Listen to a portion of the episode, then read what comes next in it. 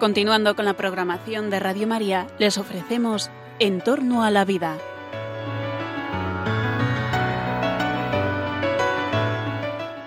Es un espacio dirigido por José Carlos Avellán y Jesús San Román.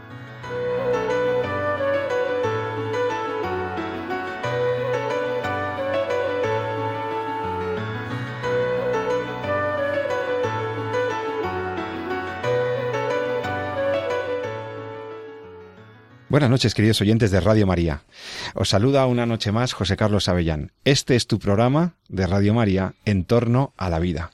El programa en el que hablamos de las cuestiones de fondo de la vida humana, de sus amenazas, de sus peligros, de sus oportunidades, de cómo vivir la vida más plenamente, de cómo acompasar el desarrollo de la vida de las personas con el desarrollo científico. Nos interesa muchísimo la ciencia, nos interesa mucho los aspectos biomédicos de la vida social y también y también a veces, por las circunstancias, nos tenemos que ocupar de las leyes que también influyen en nuestra perspectiva de la vida, de la medicina y de las cosas. Y hoy, queridos oyentes, quiero, eh, queríamos dedicar el programa a analizar, profundizar un poco en una norma que ha surgido en la Comunidad de Madrid y de la que seguramente la mayoría de vosotros ya tendréis noticia, una ley que fue aprobada en la Asamblea de Madrid sobre un tema que tiene mucho que ver con cómo nos vemos, cómo vemos las relaciones humanas, cómo vemos el sexo, la sexualidad, la, la, pues todo, la vida social, la vida, la educación, todo. Vamos a hablar en este programa de identidad de género. De género, sí, esta nueva categoría que ustedes asociamos habitualmente a la violencia de género, pero que nosotros vamos a hablar no de violencia de género, sino de cómo comprendemos nuestra sexualidad y cómo hay una nueva filosofía, una nueva visión del hombre y del, ser humano en general que tiene que, em, digamos, que se orienta a, eh, a que cada uno defina quién es en materia de sexualidad, en materia de identidad sexual. Esta, esta forma de ver al ser humano se llama filosofía de género. Aquí hay muchas cosas que se mezclan. Aquí se mezcla por una parte, un afán por defender una cierta igualdad y un afán de no discriminar a las personas por razones de sus opiniones o de sus sentimientos, que está muy bien. Hay una voluntad de reconocer diversos modos de entender la vida, la sexualidad, la persona. Pero en realidad hay un enfoque ideológico, como veremos, puesto que género es una categoría que se genera y se promueve a las más altas instancias del poder, de la política y de la legislación para intentar hacer una verdadera tarea de ingeniería social. Sí, sí, ingeniería social. Quieren cambiar la sociedad, quieren cambiar el modo en que vemos a la persona, al ser humano, la sexualidad, las relaciones entre las personas, etc. Y esto nos lo intentan imponer incluso legalmente, ya no solo con políticas europeas o con filosofías o no, no, con leyes con leyes, queridos amigos, y por eso estamos aquí el doctor Jesús San Román y yo para intentar ver qué fundamentos físicos, biológicos y antropológicos tiene, puede tener esta ley. Ahora saludo a mi amigo Jesús San Román. Buenas noches. Buenas noches, Pepe. Encantado. Hoy eh, me he dado cuenta de que este tema es muy multidisciplinar. Aquí hay aspectos fisiológicos, médicos que tú abordarás con seguridad y la presteza y el conocimiento que te, que te caracterizan, mm. pero me he querido ayudar de un amigo mío que es, además de buen jurista, es, es filósofo y es profesor y que explica muy bien las cosas y que es mi buen amigo Isaac Oliver. Isaac, que, eh, eh, bueno, valenciano de origen, muchos años en Madrid, profesor y sobre todo jurista, especializado en temas de derecho laboral, que le ha interesado también estas cuestiones educativas y de género. Buenas noches, Isaac, ¿cómo estás? Buenas noches, Pepe. Bueno, aquí, aquí tengo al jurista, al filósofo, al médico, para hablar de género. A propósito, el pretexto, como os decía, es la normativa que ha sacado la Comunidad de Madrid, eh, que se llama Ley de Identidad y Expresión de Género e Igualdad Social y no discriminación de la Comunidad de Madrid. En pleno de la Asamblea de Madrid, en sesión ordinaria celebrada el día 17 de marzo, se aprobó una ley de identidad y expresión de género. Vamos a ver, vamos a ver si somos capaces de explicar esto. Las personas no tienen sexo, sino que tendrían género o pueden optar por un género. Las personas se podrían definir desde niños, desde niños podrían en función de cómo se sienten ellos Fijaos que no estamos hablando de inclinación sexual, estamos hablando de identidad, de lo que soy. De repente yo ya no tengo en mi naturaleza, en mi modo de ser algo dado, sino que yo me hago lo que yo quiero ser, yo me defino. Esto es lo que la ley está promocionando. Em, como primera provisión, Isaac, em, eh, cuéntanos en un minuto esto del género, que yo he explicado muy groseramente, ¿en qué consiste esto de, género? Bueno, eh, vamos a ver. Eh, la ideología de género es una ideología que defiende que las diferencias entre el hombre y la mujer eh, a pesar de las obvias diferencias anatómicas, no, no, no, corresponden a una naturaleza fija, sino que son unas construcciones meramente, meramente culturales y convencionales, hechas según los roles y los estereotipos de cada sociedad. Y eh, esos roles y estereotipos que, a los que se le asignan los sexos. Entonces, eh, en realidad no tenemos sexo, sino que tenemos género. Eh, es decir, lo que niega la ideología de género es que, exista una esencia del ser humano, una naturaleza humana. Ajá. Eh, y, le atribuye al, ser humano la capacidad de asignarse a sí mismo lo que él quiere ser. Digamos que es mm, eh, una visión fundamentada mm, en un concepto de libertad completamente absoluta. Libertad absoluta para definirme como soy. Efectivamente. O sea, yo no, no, nacemos niños o niñas, no somos embriones masculinos o femeninos, sino que seremos lo que nosotros decidamos. Efectivamente. Da igual tu constitución física, psicológica, gonádica, eso no importa. Tú eres la que, el que te haces o la que te haces lo que tú quieras ser. Efectivamente y eso proviene, eh, proviene de, a, ver, las raíces que están detrás de todo esto, evidentemente, bueno, pues a pesar, eh, una de las raíces fundamentales es el, existencialismo ateo. El existencialismo, esto es una eh, corriente filosófica, ¿verdad? Efectivamente. Mm, la persona que comienza con toda esta corriente de, la ideología de género, que es una tal Simone de Beauvoir, de Beauvoir era amante de Jean-Paul Sartre. Sartre. Efectivamente. Y Sartre es una persona es un filósofo que desarrolla una filosofía en la que se afirma que el hombre tiene una libertad absoluta, sin límite alguno. De hecho, llega incluso a negar la existencia de Dios porque si Dios existiese constituiría un límite a la libertad del hombre y por lo tanto, como el hombre es libre, Dios no existe. Y a partir de ahí dice que el hombre no es, sino que se hace, se construye a sí mismo.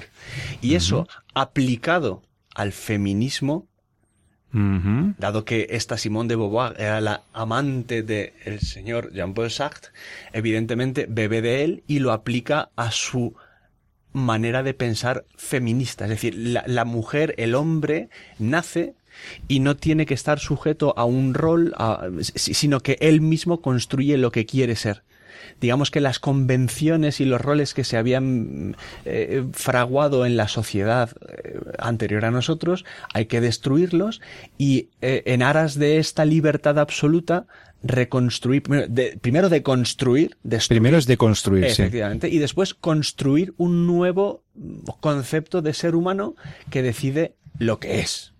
Ya, pero esto es muy ideológico porque, vamos a ver, está muy bien defender los derechos de las mujeres y hay un feminismo muy sano, muy bueno de defender la igualdad, etcétera, etcétera.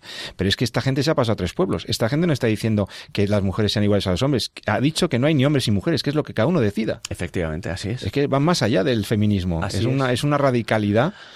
Así es. Además, mm, e, es, es, es, una visión nociva, porque además bebe también del marxismo. Es decir, ¿cómo consigue esto? Lo consigue con una confrontación entre los, sexos, entre los sexos. Porque, a ver, mm, yo mm, parto, vaya por delante que yo soy feminista. Es decir, yo soy una persona que defenderá a ultranza el hecho de que la mujer tiene los mismos derechos y la misma dignidad que el hombre. Claro, es persona. Personas, efectivamente.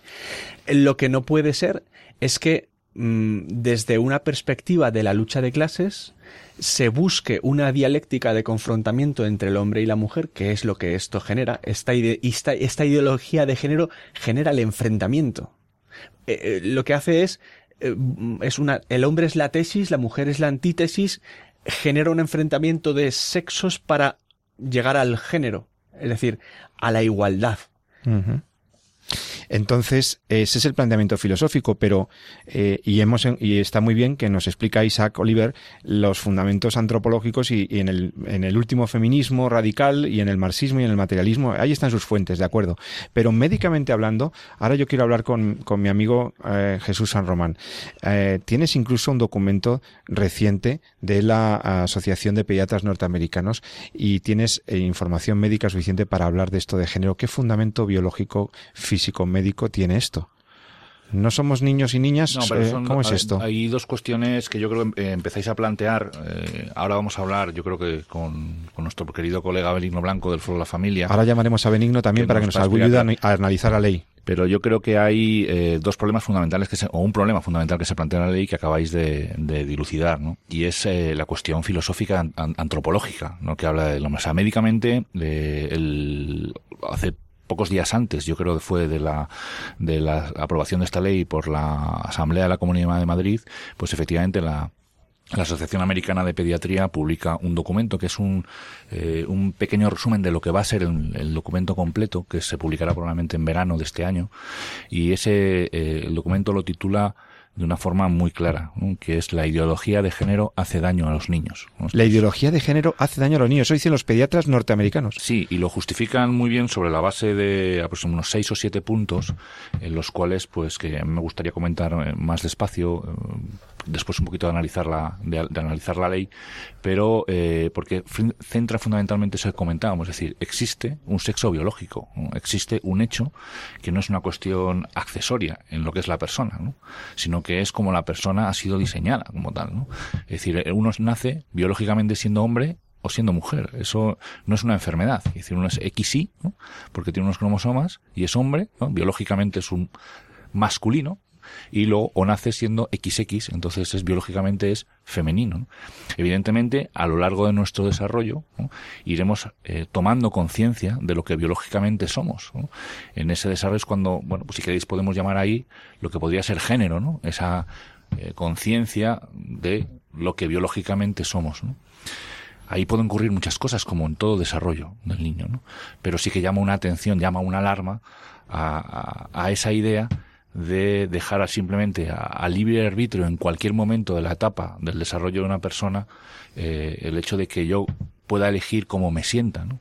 Porque claro, eso puede tener una trascendencia tanto física como psicológica y sobre todo en cuanto a tratamientos, que es muy importante, ¿no? Y entonces ahí, en esos siete puntos, lo que luego los podemos comentar, si queréis, lo va dejando muy claro. Claro, porque tenemos una unidad, somos una unidad, y entonces esto, en el fondo, es un planteamiento muy dualista, ¿no? Es un nuevo dualismo, es volver a ver el cuerpo como algo de lo que yo puedo disponer o definir o tal, como si no fuera una unidad conmigo, ¿no? Yo soy mi cuerpo y, además extremar el valor de la percepción subjetiva de las cosas. Permitidme, si os parece, que vamos a presentar a a, Benigno Blanco, que como todos conocen ha sido muchos años el líder del eh, Foro de la Familia, abogado, mm, con una formación extraordinaria, a ver qué tiene que decirnos Benigno Blanco sobre esta ley de identidad y expresión de género e igualdad social de la Comunidad de Madrid. Don Benigno, buenas noches. Muy buenas noches. ¿Cómo estás, Benigno? Muchas gracias por atender la llamada de En torno a la vida.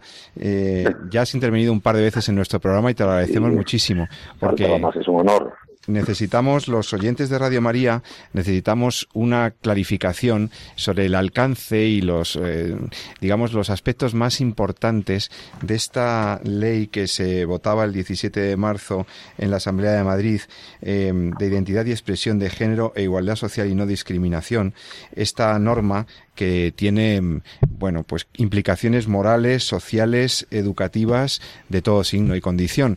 Y queríamos, tú que eres experto y además desde el Foro de la Familia habéis estado muy atentos a, este trámite parlamentario y al contenido de esta norma, pues que nos digas un poco qué es lo que pretende esta norma y hasta qué punto me tengo que preocupar como padre de familia y como ciudadano.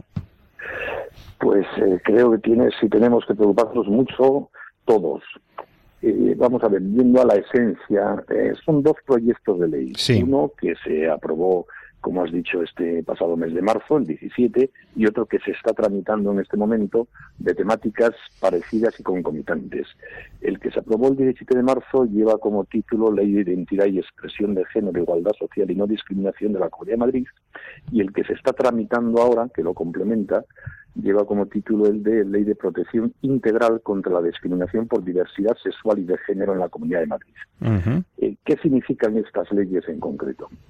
Estas leyes, bajo la presunta apariencia nominal, como indican sus títulos, de luchar contra la discriminación por razón de orientación sexual, lo que hacen es legalizar la visión de la sexualidad propia de la ideología de género, que defienden esos lobbies organizados autodenominados LGTBI, eh, lesbianas, gays, bisexuales, transexuales, intersexuales, e imponernos a todos los ciudadanos y a todas las administraciones la obligación de hacer nuestra y respetar esa visión de la sexualidad.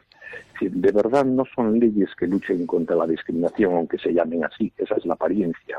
Lo que hacen es legalizar una determinada visión de la sexualidad que tú y yo no compartimos y tenemos todo el derecho del mundo a no compartir e imponernos el respeto de esa visión de la sexualidad. Por lo tanto, son leyes que suponen un muy serio riesgo para la libertad de pensamiento y de religión, obviamente, porque la asesoría también tiene esa dimensión religiosa en materia de sexualidad y que pretenden imponer una visión muy concreta, una ideología muy concreta en este campo, en la actividad administrativa, sectorial, sanidad, policía, judicatura, educación, etcétera, y también vía derecho sancionador una amenaza para quienes oponemos, opinemos de forma distinta. Por decirlo de otra manera, para que se me pueda entender, porque comprendo que son sobre todo terminologías no muy, no muy normales, por decirlo de otra manera, eh, cada persona, los seres humanos somos hombres o mujeres, porque no se puede ser otra cosa. Solo hay dos formas de ser un ser humano, ser chico o chica. Luego puede haber situaciones psicológicas o físicas, incluso confusas. Sí y luego con esa sexualidad masculina o femenina podemos jugar dentro de nuestra libertad un poco.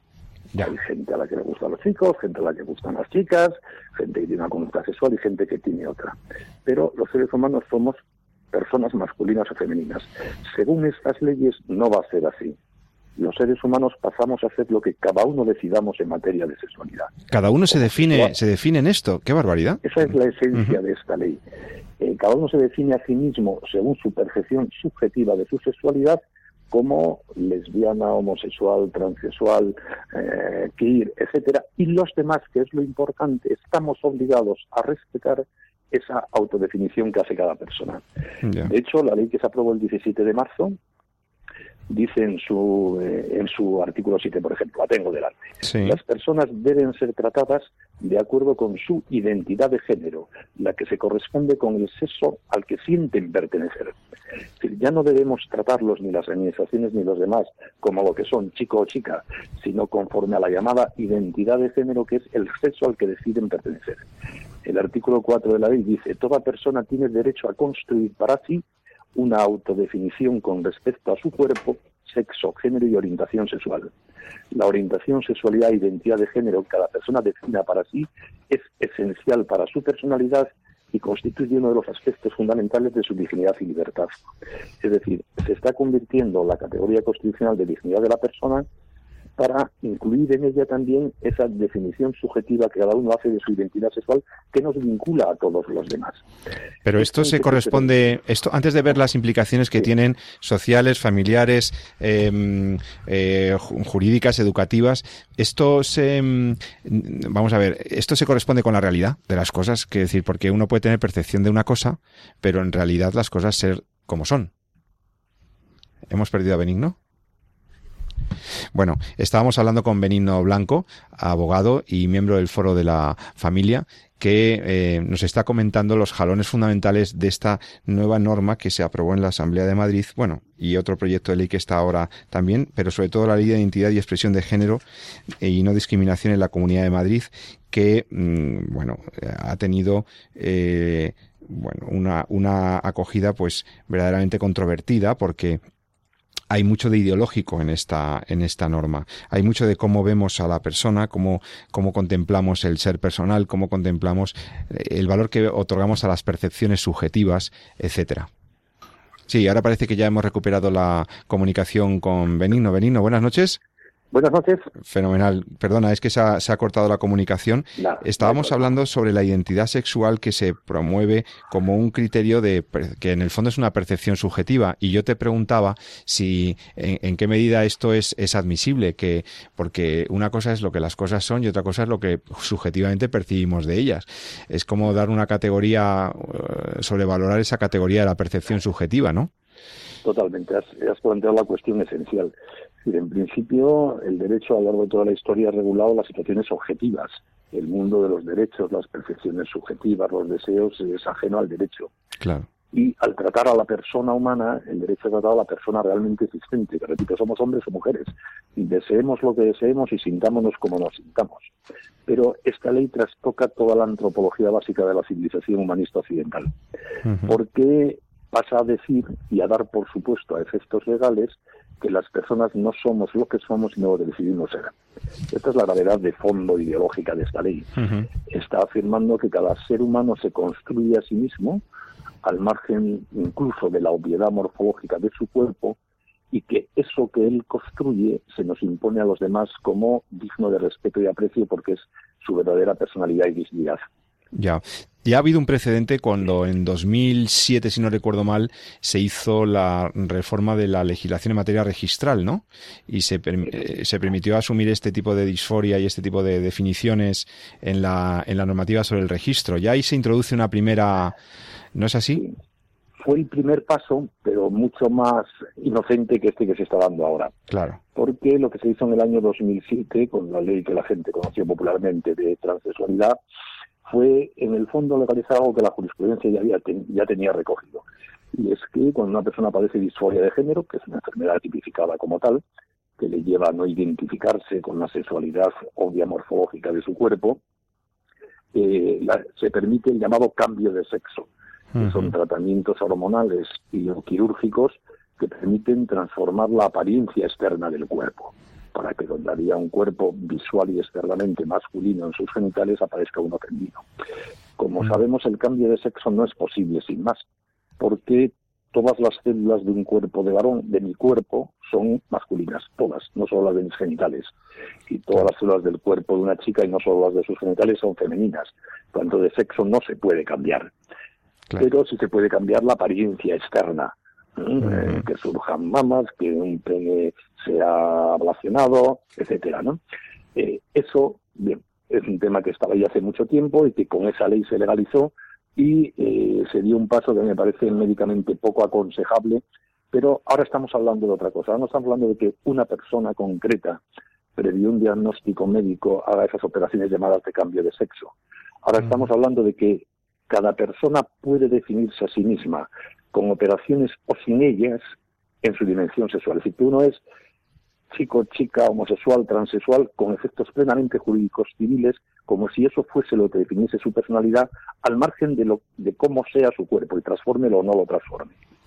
La ley de que se aprobó el 17 de marzo en Madrid lo define, y me pido perdón de nuevo por utilizar la terminología de la ley, que es una terminología muy de sexta ideológica de género, ¿no? Sí. Pero define la identidad sexual o de género de la siguiente manera. Es la vivencia interna e individual del género tal y como cada persona la siente y autodetermina, sin que deba ser definida por terceros, pudiendo corresponder o no con el sexo asignado al momento del nacimiento. Es decir, es la identidad sexual como autodeterminación y percepción subjetiva de cada persona la que determina a partir de ahora jurídicamente a la persona y nos vincula a todos los demás. Esto en el fondo es decir, la persona no es, no consiste en nada, la sexualidad no es un dato objetivo, sino que adquiere trascendencia jurídica la capacidad de autocrearse cada uno en la dimensión sexual de su personalidad. Y eso además vinculante para todos los demás, las administraciones y las personas. Por ejemplo, por poner casos concretos, ¿no? Si un profesor del colegio de mis hijos mañana llega a clase y dice que es profesora y que en vez de llamarse Pepe se llama Josefa, todos los demás estamos obligados a admitir y llamarla Josefa, a tratarla como mujer y si no lo admitimos pasamos a ser sancionables. La ley prevé multas hasta 45.000 euros por este tipo, por rechazar el tratar a otra persona como ella dice que es. O lo mismo un empleado de tu casa o tu hijo en tu casa. Es decir, me obligan a mí a no tratar a esa persona como lo que es de verdad Pepe, sino a tratarlo como Josefa porque ella dice que es Josefa. Sí, sí, aunque no se haya operado, aunque no sea un trans. Aunque no, sea, aunque no se haya operado, aunque no sea mm. transexual. Y se convierte en conducta sancionable cualquier discrepancia de esa percepción subjetiva de la sexualidad que tiene esa persona. Con lo cual, en el fondo, ¿qué me están obligando a mí? A decir que esa visión de la sexualidad propia de la ideología de género como una creación personal de cada uno es la única admisible en la sociedad democrática. Y por eso es un verdadero peligro para las libertades públicas porque en la práctica va a pasar a ser sancionable opinar sobre la sexualidad de lo que opino yo, que es algo dado, que somos chicas o chicos, y que se puede opinar sobre que hay conductas sexuales mejores o peores y que no todo es igual, etcétera, etcétera.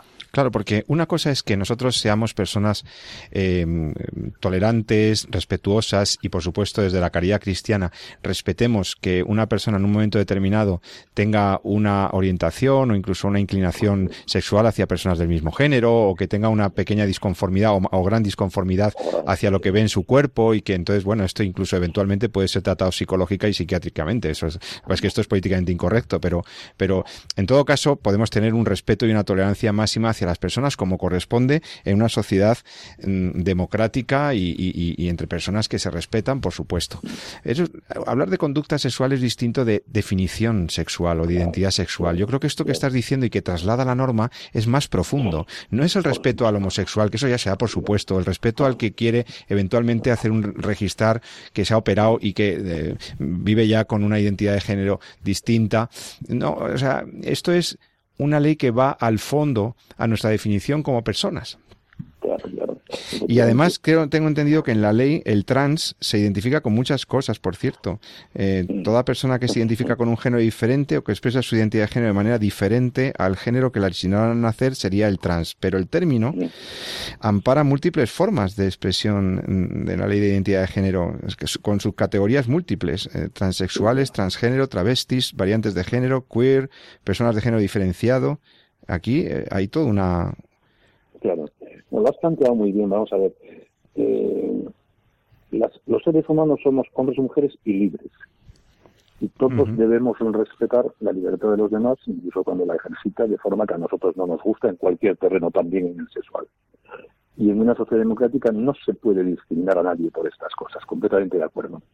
Y de hecho yo suscribo de la A a la Z toda la legislación europea y española sobre lucha contra la discriminación de cualquier y por cualquier causa, incluyendo la orientación sexual. Claro que sí. Es que aquí estamos hablando de otra cosa distinta.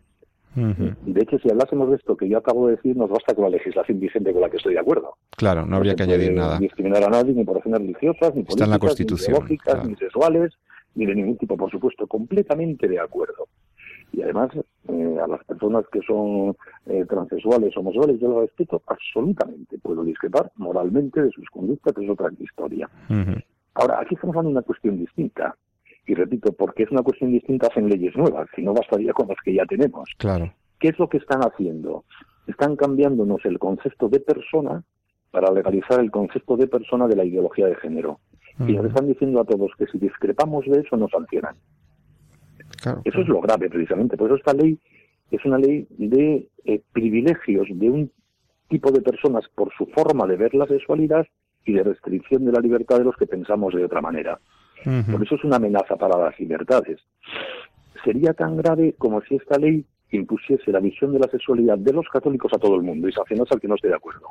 No se puede hacer eso. Claro, ¿Eh? claro. En materia de sexualidad, como es lógico, opera la libertad de pensamiento. Y es evidente que en la sociedad española, como de todo el mundo, hay gente que piensa unas cosas sobre la sexualidad y otros que piensan cosas distintas y no pasa nada. Pero ahora se nos está diciendo que discrepar de la visión de la sexualidad de los que defienden las teorías de género pasa a ser una conducta discriminatoria y sancionable. Sí, sí. Esa es la gravedad profunda de esta ley, que no es nueva. ¿eh? Antes comentábamos la ley del 2007 sobre eh, inscripción en el registro de las eh, transformaciones de género pero es que leyes como estas se vienen aprobando en comunidades autónomas desde hace tiempo. La primera que se aprobó fue en Galicia, con mayoría absoluta del Partido Popular. Luego se aprobó en Cataluña. Hay otra similar sobre transexualidad de Andalucía, otra de Canarias. Ahora llegan estas dos leyes de Madrid y dentro de poco tendremos una ley a nivel nacional con mucho más fuerza jurídica todavía que diga más o menos lo mismo. Oye, Benino, el problema de fondo está detectado, pero luego hay problemas de orden práctico que, que enseguida se me ocurren, ¿no? Eh, vamos a ver, si cada uno puede construir su propia identidad de género y definirse, ¿no? Y decir, yo soy bisexual con orientación no sé qué, yo soy, porque además la gente de género te, te habla de 23 modalidades, o sea, tú puedes elegir 23 cosas, no piensen ustedes que solamente homosexual, transexual, tal, hay 23 modelos de... Bueno, eh, el, problema de fondo lo has detectado y, magníficamente, pero hay cuestiones prácticas que también me llaman la atención, porque claro, si uno no tiene necesidad de acreditar de ningún modo la identidad de género, por ejemplo, no sé, que, el niño o el, o el, profesor que ponías en el ejemplo tuviera que manifestarlo con un informe psicológico o psiquiátrico, claramente, o médico, ¿no? No, no, no hay que acreditar nada. Y entonces yo me pregunto, si alguien se define de esa manera, los centros educativos, los hospitales, los, los gimnasios, los vestuarios, tendrán que respetar la identidad de género para cada persona y a la hora de hacer uso de ciertos espacios separados por sexo, ahora ya no habrá ningún tipo de, o sea, no será fácil discriminar aquí quién va a un vestuario, quién va a otro. Eh, o sea, ah, el problema eh, puede parecer una tontería, pero es una cuestión de orden práctico que se traslada a la realidad de la vida cotidiana, ¿no? una persona cuya identidad de género sea la de la mujer y acredite que es mujer, podría entrar eh, a los recursos de, y, fácil y, instalaciones de, de, cualquier signo que esté reservado a las mujeres y a lo mejor es un señor con toda la barba, pero que se siente mujer. Sí, por supuesto. Además la ley dice expresamente que si te opones a eso será sancionado. Es, es alucinante. Estamos convirtiendo en derecho vinculante para los demás la percepción subjetiva automanifestada de cada uno. Y la ley dice expresamente, por ejemplo, que en los centros educativos, si un chico dice que es chica, deberá ser tratado como chica, vestir ropa de chica, entrar a los servicios de chicas, jugar en los equipos de deporte de las chicas, etcétera. Y luego si una persona quiere realizar, digamos, realizarse como transexual y tal, también tendremos que pagarle las operaciones. Por supuesto. Lo Está previsto en la ley, ¿no? Claro, claro. Y ahí es otro de los temas más delicados de la ley, que es el tratamiento legal que hace de la transexualidad de los menores de edad. Vamos a ver, eh, en este tema hay que ser muy delicados. Es decir, es verdad que hay niños o niñas que sienten una percepción de la sexualidad distinta de la que se corresponde con su cuerpo, y es un problema muy delicado y muy doloroso. Sí. Y que por eso mismo no debería ser tratado por las leyes con categorías ideológicas, sino dejando a la praxis médica y a la responsabilidad de los padres. Pero como, según esta ley, el percibirse de otro género forma parte de tu dignidad, también convierte en los menores de edad, porque no vamos a privarlos de derechos, su derecho a transformar su sexualidad. Y establece, por ejemplo, el derecho de los niños a recibir los tratamientos pagados, por supuesto, por las administraciones públicas para inhibir el desarrollo de la pubertad. como un derecho subjetivo que no se puede obstaculizar ni por los padres. Ni siquiera los padres tienen algo que decir aquí. los padres se oponen, los defensores que crea varios mecanismos administrativos esta ley pueden acudir a un juez para darle tratamientos incluso contra la voluntad de los padres. Hace muy pocos días la Academia de Pediatras Norteamericanos ha sacado un documento muy bueno y ha salido otro en la misma línea de la Sociedad Española de Endocrinología, donde se dice en resumen tres cosas. Una, el género es una cosa subjetiva y los seres humanos tenemos sexo y no género. Los casos de disforia de género, es decir, de percepción de una identidad sexual distinta de la que se corresponde con el cuerpo, pueden ser tratables. Y según dicen los pediatras americanos, entre el 85% y el 90% de los menores de edad que plantean dudas de identidad de género, cuando llegan a la edad adulta, pospubertad, consolidan su identidad sexual conforme a lo que son realmente. Claro. Pero claro, si les permitimos ya tratamientos hormonales que alteran antiecológicamente su cuerpo cuando están en una fase tan indefinida de su personalidad como es la propia de la minoría de edad, estamos lastrándoles para siempre. Es un ejemplo muy concreto de la falta de sentido común de esta ley. Al convertir en un derecho subjetivo vinculante, eh, imponible a todo el mundo, estados subjetivos transitorios, cuando además se trata de menores de edad, les estamos lastrando con eso que sienten transitoriamente para siempre. Entonces me parece que es una ley que es carente de sentido común, aparte de ser una amenaza para las libertades totalmente. En el fondo, ¿por qué? Porque nos está imponiendo una ideología que es una ideología profundamente antihumanista y equivocada. No es verdad que los seres humanos tengamos género, tenemos sexo. Género lo tienen las cosas. La mesa desde la que estoy hablando tiene género y no tiene sexo, pero yo tengo sexo y no tengo género. Entonces, este inmenso error antropológico de fondo hace que esta ley, a pesar de su apariencia bonita de luchar contra la discriminación, sea una verdadera aberración, que va a hacer profundo daño a las personas, va a limitar profundamente la capacidad de defender una concepción humanista de la sexualidad y va a generar muchas injusticias. Por eso me parece muy importante un programa como este, Pepe, donde se hable de esto porque es que la gente normal de la calle no se entera, como es lógico. Claro. No, y es que además cuando se habla de género, la gente suele identificar enseguida violencia de género. No, se no nos damos cuenta de que no estamos hablando de la violencia de género, algo pues, particularmente aberrante y rechazable. No estamos hablando de la violencia de género, sino de la identidad de género. Ese es el, tema de fondo. Y de la libertad para opinar en materia de sexualidad. Exacto, exacto. Es decir, conforme a esta ley, decir que somos chicos y chicas aunque podamos hacer con nuestra sexualidad unas cuantas cosas, pasa a ser una conducta sancionable si alguien se considera discriminado. y eso es una aberración. Sí, lo hemos visto, vamos a entrar en vigor esta ley. Lo primero que ha habido es un documento de tres obispos de las ciudades de Madrid, que es un documento absolutamente respetuoso y que critica pues lo mismo que estoy criticando yo. De ley, inmediatamente anuncian querellas por delitos de odio porque precisamente esta ley, y la finalidad última que tiene, aunque no lo declara expresamente, es eliminar la libertad de pensamiento en materia de sexualidad, como si eso fuese un atentado a los que eh, tienen orientaciones sexuales que no son heterosexuales, y no es verdad. Yo no me meto con un homosexual por decir que considero que la heterosexualidad es mejor que la homosexualidad, cada uno haga lo que quiera. No son juicios morales, éticos, punto. Perfecto, pues yo creo que ha sido muy clarificador. Eh, qué gusto tener un jurista que es capaz de analizar con tanta profundidad y acierto una norma como esta de la Comunidad de Madrid y te agradecemos muchísimo, Benigno Blanco, abogado, miembro del Foro de la Familia, tu participación en, esta, en este programa de Radio María como siempre y gracias por ayudarnos. Muchas gracias a vosotros, por Seguir adelante con nuestra defensa de la verdad. Gracias, buenas noches.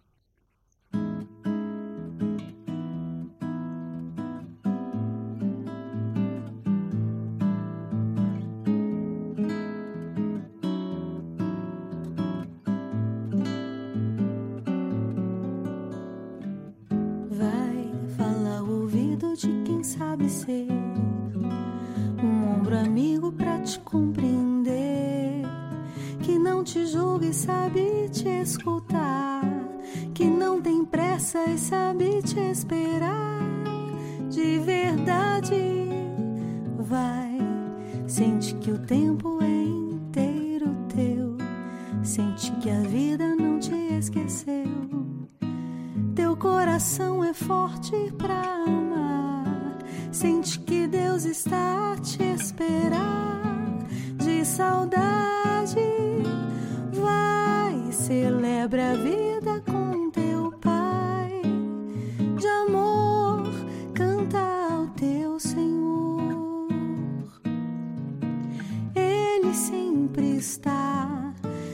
disposto a te escutar.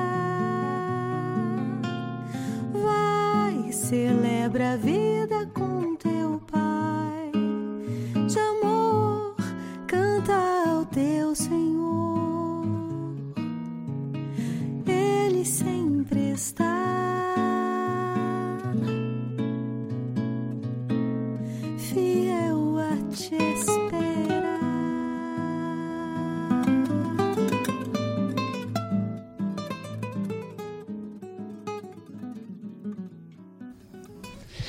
de la entrevista con Benigno Blanco, quiero que Jesús San Román nos, nos amplíe un poco los aspectos médicos que presenta la ideología de género, de acuerdo con estas eh, noticias que él maneja y datos de la Asociación Americana de Pediatras.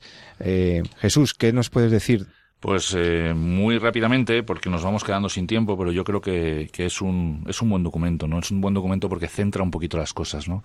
Eh, recordaba hace unos días, en, también en un artículo que leí en, Hace Prensa, también, que es un, eh, una revista muy interesante online, eh, en el que hablaban de un psiquiatra y simplemente centra un poco lo que después yo creo que desarrolla el, el artículo este de la Academia Americana de Pediatría, ¿no? Entonces viene a decir fundamentalmente que a veces es, es mejor seguir el camino de la ciencia, no de la ideología. Si vamos demasiado rápido, tratando de eh, legislar la realidad conforme a la ideología, podemos estar haciendo eh, un daño objetivo, un daño científico objetivo. Entonces hay situaciones, hay contextos en los que el legislador debe guiarse, ¿no? no por lo que digan las ideologías, sino por lo que va determinando un poquito lo que es lo que es la ciencia. ¿no?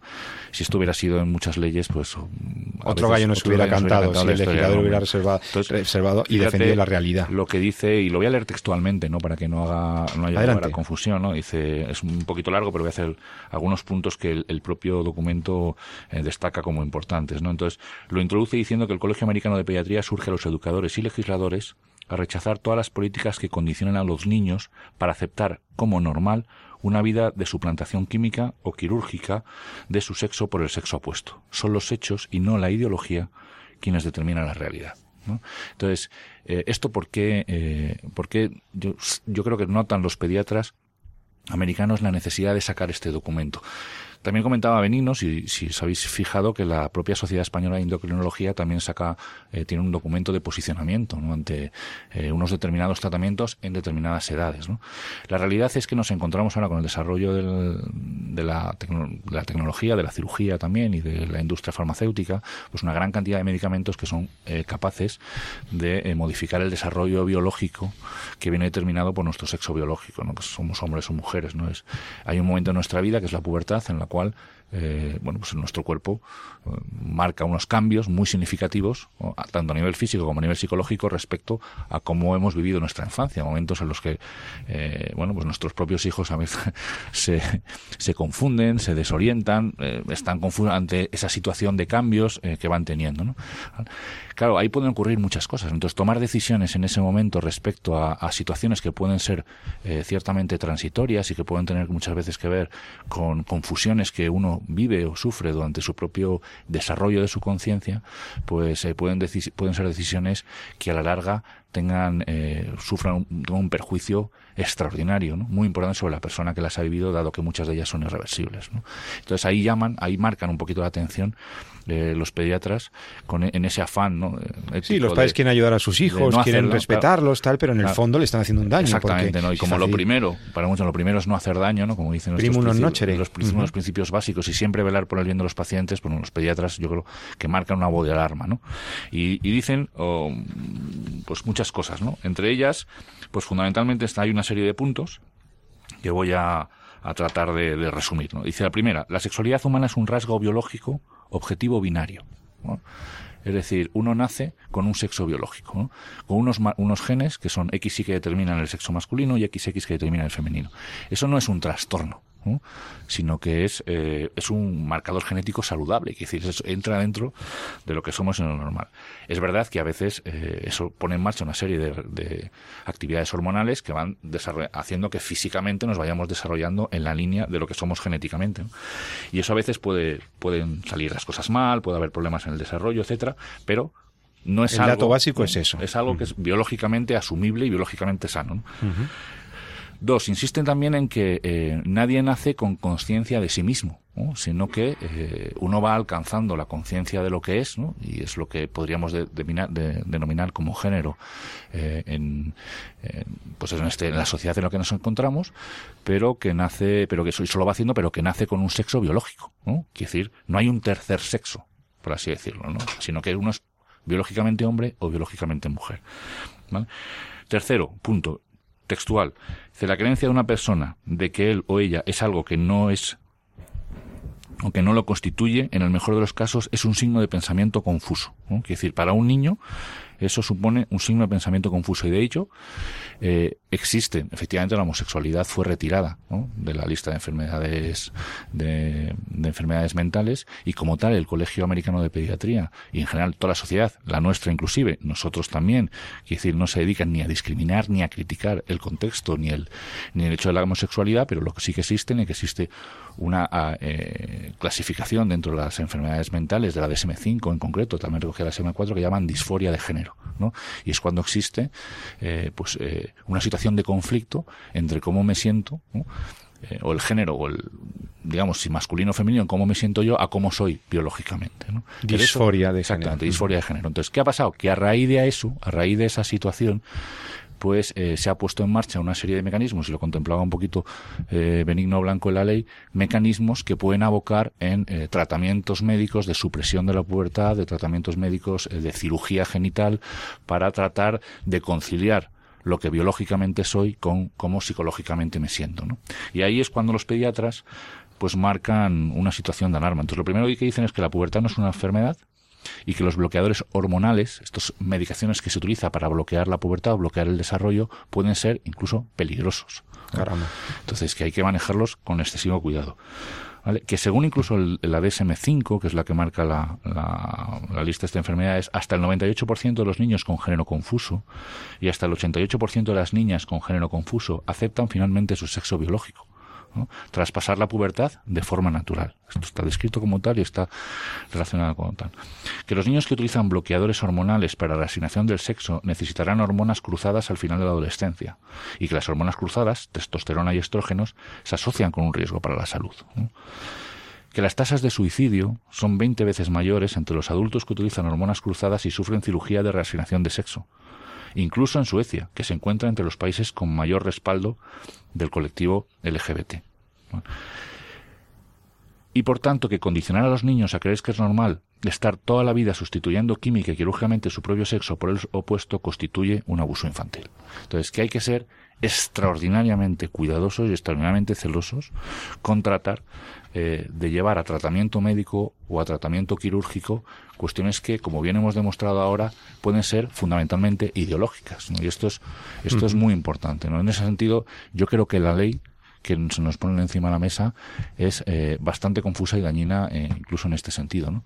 Y esto no tiene nada que ver con la discriminación, esto es muy importante, no tiene que ver eh, con el bien físico y médico de nuestros niños. ¿no? Claro con el respeto a lo que las cosas son. Tenemos, ya se nos está acabando el tiempo, queridos amigos. No sé si el profesor Oliver Isaac quiere eh, añadir alguna cosa después de esta clarificadora eh, revelación de los pediatras que nos resumía Jesús San Román. Desde el punto de vista filosófico algo y social, algo más que decir. A ti te preocupaba lo de la educación también, ¿no? Sí, sí, pero fíjate, yo antes cuando has hecho la introducción en el programa me he quedado con... con eh, estabas hablando de la ideología de género en relación con la violencia de género. Si te fijas, evidentemente no son la misma cosa, pero mm, yo, diría que eh, eh, lo que se está tratando de hacer es a través de, de una batalla lingüística cambiarnos la manera de pensar. ¿Por qué se habla de violencia de género y no se habla de violencia doméstica o violencia machista? ¿Por qué? Para ir introduciendo el término género. Efectivamente. Entonces, se introduce a todos los niveles. Se, introduce en toda la legislación. Se introduce eh, eh, en, la manera de hablar. Es decir, es moderno, es progre, llamémoslo así, el hablar de género y no hablar de sexo. Entonces, em, a mí lo que me preocupa eh, es eso. Es decir, eh, y, después no existe una distinción realmente entre una y otra, sino que al final es todo lo mismo. La, violencia de género es parte de, lo que es la ideología de género, tratándose de infiltrar a todos los, niveles, legal, legal, social, etcétera. Perfecto. Pues em, yo creo que el tema ha quedado muy bien, muy bien orientado. Ya ven, el legislador debería respetar la realidad de las cosas y no ideologizar con una ley o intentar transformar las cosas y desnaturalizarlas. Nosotros les, les quería invitar a una, en el último, en los últimos minutos del programa, quería tener ocasión de anunciarles eh, la marcha, el Día de la Vida que se celebra este domingo, para lo cual mm, tenemos la conexión telefónica con Alicia Latorre, que es la coordinadora de la Federación de Asociaciones Provida, eh, es esta profesora y comprometida defensora de la vida que organiza eh, esta fiesta por la vida en el Día Internacional de la Vida 2016.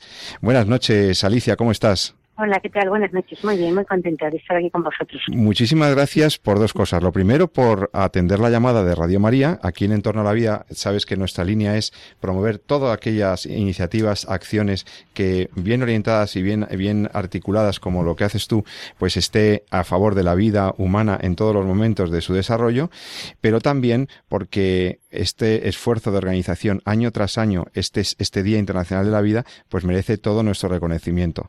Em, queríamos que nos contaras brevísimamente qué es esta fiesta por la vida eh, que tenemos el domingo, este mismo domingo, 10 de abril, en Madrid.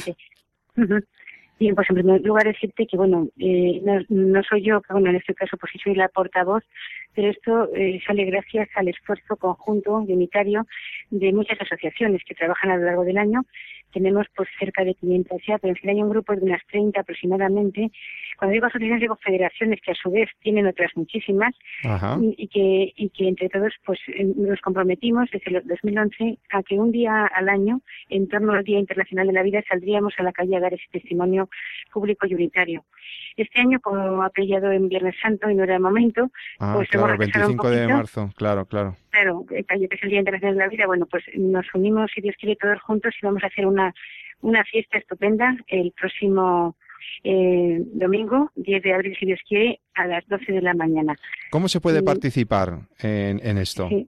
Bueno, eh, viendo allí, por supuesto, porque además con dos posibilidades, porque este año, bueno, el lema que sí a la vida, que es algo que lo diremos siempre con todo el significado profundo que tiene, pero este año se llama sobre ruedas, tiene también su significado que explicaremos en su momento, pero se puede acudir directamente allí a las 12 de la mañana, que el sitio es eh, muy cerquita del Príncipe Pío, en Madrid, Madrid Río, eh, al lado de Puerta del Rey, se puede asistir allí directamente, quien tenga su camiseta verde de otros años, si no, allí también lo podrá adquirir, y banderas, y gorras, y de todas las cosas que tendremos allí. Y quien eh, se anime y quiere ir en bici, en patines, con, sobre ruedas, como sea, pues vamos a tener allí carritos de bebés, sillas de ruedas, todo esto, pues quien quiera ir eh, directamente, o sea, con bicicleta, sería muy bueno que se registrase por la web para que tengamos un poco una previsión de cuántas personas pueden ir, pero si no pueden ir allí directamente al antiguo matadero de Legazpi. Y allí también pues se les va a dar su equipación y podrán hacer esa ruta hasta, hasta desplazarse al lugar de la concentración y allí al mismo tiempo podrán ir con, también con las banderas y con globos y con lo que van a dar, haciendo ese recorrido testimonial también que va a ser muy bonito para unirse después a la concentración. Aparte de la, perdona Alicia, aparte de lo que supone em, la jornada de convivencia con la familia, niños mayores, eh, con vicio, sin bici, esto, mm, el, el mensaje ¿Qué es lo que le queremos decir al resto de los ciudadanos, al gobierno, a la nación? ¿Qué es lo que queremos decir con este día, por la, esta fiesta por la vida? Efectivamente, buena pregunta, porque esto no solamente que nos juntemos a pasárnoslo bien, que bueno, también viene bien de vez en cuando pues y es bonito, pero tiene un mensaje, lógicamente. En ese sí a la vida, que es nuestro lema, queremos decir a toda la sociedad, y de hecho así se va a decir en una carta abierta que se le da al final, a todas las personas de buena voluntad, a los políticos, a todas las personas que, que, que, quieran hacernos caso en esto, ¿no? Pues el, el proclamar ese sí a la vida, que es una invitación a ser coherentes y a sea cual sea la circunstancia que nos toque vivir, pues mm, dar una respuesta afirmativa, constructiva y vivir la vida con su auténtico y hermoso sentido. Y al mismo tiempo ser esas ruedas para los demás, que también lo hacen a veces en las asociaciones. Cualquier persona de ayuda es como eh, facilita a los demás el asunto, ¿no? Que es lo que hace la cultura de la vida. Facilita el camino, ayuda. Entonces, eh, vamos a pretender, o sea, por medio de todo esto, por medio de testimonios, de mensajes, de actuaciones, de conocer un poquito a esas asociaciones comprometidas, pues vamos a ver, decir a los políticos que aunque ahora mismo está fuera del debate político, el tema de la vida no interesa, estamos a ver quién suma, quién resta votos, si mm. la economía, si demás, y si es un tema fuera del debate político, queremos decir que hay una buena mayoría de la sociedad española para los cuales el tema nos interesa y que seguimos ahí. Y también es una manera de devolver la esperanza que hay gente un poquillo desanimada, pensando que esto está muy mal, que esto no vale para nada, pues fuera el desánimo porque con esto pues yo creo que vamos a dar un buen impulso también a la cultura de la vida. Sin duda, me parece muy bien esta iniciativa. Te agradecemos mucho a ti y a todas las organizaciones convocantes esta, esta fiesta del sí a la vida. Dar un sí a la vida en voz alta, personándonos en el Parque Madrid Río este mismo domingo, 10 de abril, a partir de las 12 de la mañana, aunque habrá gente desde, desde antes seguro, y que, y, que, y que salga muy bien y que sirva para eso, para recordar que a muchos nos importa la vida, la defensa de la vida humana y que, y que la sociedad civil no va a dejar de congregarse para que nos hagan caso y para que sigan teniendo eh, voz los que normalmente no la tienen, los más vulnerables, ¿verdad? Sí, muy bien, exactamente. Quería dar una, la página web, si no te importa, porque claro, para los demás detalles es si a la vida 25m Si a la vida 25M, si a la vida 25M, muy bien. Punto .org. y también ahí pueden ver más detalles porque tú me has hablado de cómo se puede colaborar, pero aparte de asistir, de difundir por las redes sociales, hoy hay un hashtag, por ejemplo, se está lanzando eh, pues que se meten ahí para transmitir, transmitir y colaborar en la medida que se pueda, también como voluntarios que hacen falta. Esto es una cosa de todos. Y quiero agradecer, no creo que se me olvide, a nuestro coordinador general, que no pertenece a ninguna de nuestras asociaciones, pero nos está ayudando muchísimo y nos aguanta a todos, que es eh, Luis González Conde, y a todo el equipo de trabajo, que muchos, ya digo, no son de asociaciones y que están siendo de verdad extraordinarios, a todas las personas que de una forma u otra están contribuyendo a que todo esto salga bien. Muy bien, pues muchas gracias, eh, eh, Alicia, que salga muy bien. Espero poder verte por allí, aunque con tanta gente o eso a lo mejor no nos vemos. Ojalá pero no nos veamos porque, haya tanta, gente, que efectivamente... Oye, y si sale un poco nublado el día nos da igual, ¿eh? Hemos ido con, paraguas en otras ocasiones a, la, a, la, Marcha por la Vida y merece la pena estar ahí. Así que... no nos ha llovido, pero si no, bailaremos con lluvia, no pasa nada. Exactamente, ahí estaremos.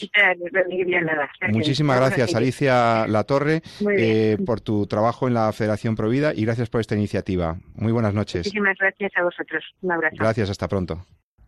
Bueno, y después, después de esto y animados por la convocatoria que nos hacen para el domingo, solo me queda agradecer a Jesús San Román, médico y profesor de la universidad, su presencia una, noche más con nosotros. Buenas noches, Jesús. Muy buenas noches. Nos vemos en el Día de la Vida, que tengas buen fin de semana. Y Isaac, Isaac Oliver, profesor, eh, abogado laboralista y educador, eh, muchas gracias por estar con nosotros. Esperamos que puedas venir en otra ocasión en torno a la vida. Muchas gracias, Pepe. y ya sabéis que todas vuestras sugerencias, ideas, quejas, reclamaciones, me, eh, felicitaciones las podéis hacer también a través del correo electrónico en torno a la vida radiomaria.es. Nosotros nos despedimos aquí. Eh, les ha hablado José Carlos Avellán.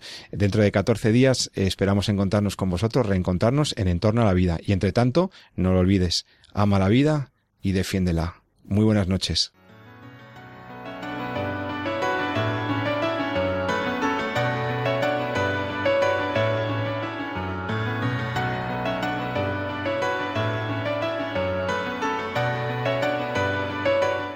Han escuchado En torno a la vida con José Carlos Avellán y Jesús San Román.